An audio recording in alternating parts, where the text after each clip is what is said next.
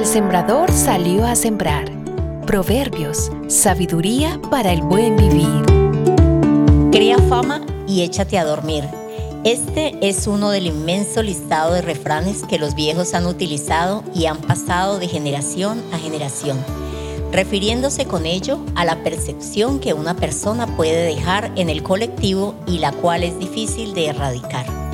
Esta percepción puede ser buena o mala, intencional o involuntaria. Muchísimas veces esta percepción se crea en el imaginario de los espectadores debido a los preconceptos que una persona puede causar en ellos, por lo que dice y o su accionar en un momento de significancia para el espectador. Aquel evento se fija en el subconsciente del espectador, anidándose en las más fuertes fibras de sus emociones y sentimientos, casi que sin posibilidades de ser erradicado, aunque el directamente implicado ejecute cambios contrarios. Igualmente, los padres se preocupan por plasmar en el colectivo una imagen muy positiva o por lo menos positiva de sus hijos. Sin embargo, para la gran mayoría de niños, adolescentes y jovencitos esto carece de importancia. Solo recobra valor cuando logran entender que una marca propia les identifica particularmente en su entorno social. Muchas veces los seres humanos pensamos que la imagen que otros se hagan de nosotros no es importante, que lo verdaderamente valioso es ser como somos, ya sea agradable o desagradable para otros.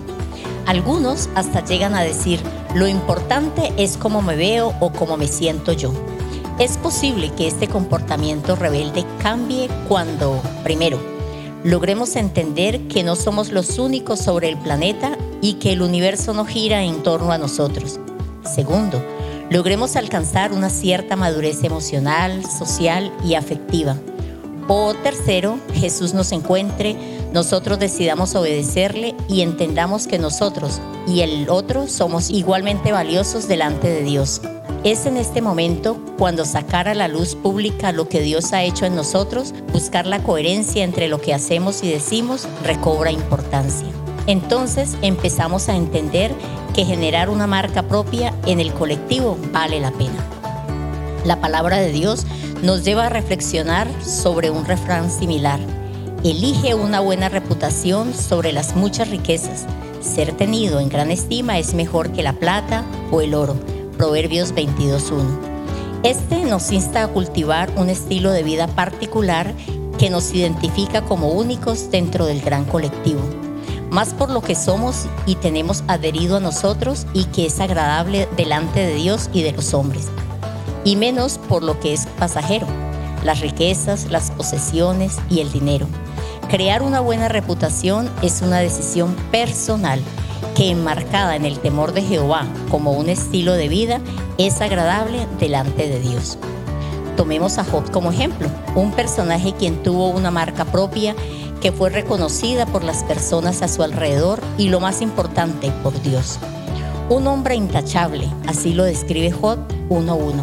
Hubo en tierra de Uz un varón llamado Job y este era hombre perfecto y recto, temeroso de Dios y apartado del mal. El libro de Proverbios presenta todo un listado de cualidades que debe tener una persona que busca cultivar una buena reputación. He aquí algunas.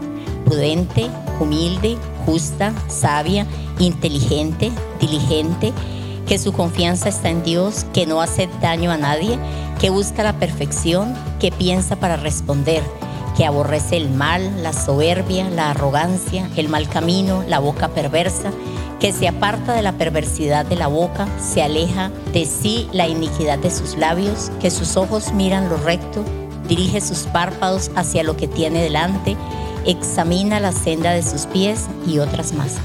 Sin embargo, contar con este listado de virtudes y o cualidades como un estilo de vida no tiene mayor relevancia si no está directamente ligado con la palabra de Dios.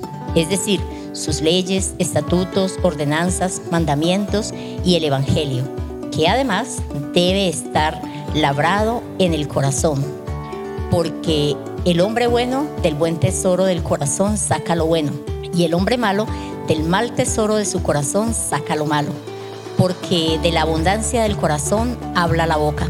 Lucas 6:45. Así que elige tener una muy buena reputación que no solo te dignifique a ti, sino que glorifique a tu Señor. Dichoso es el que oye y retiene la semilla. La semilla.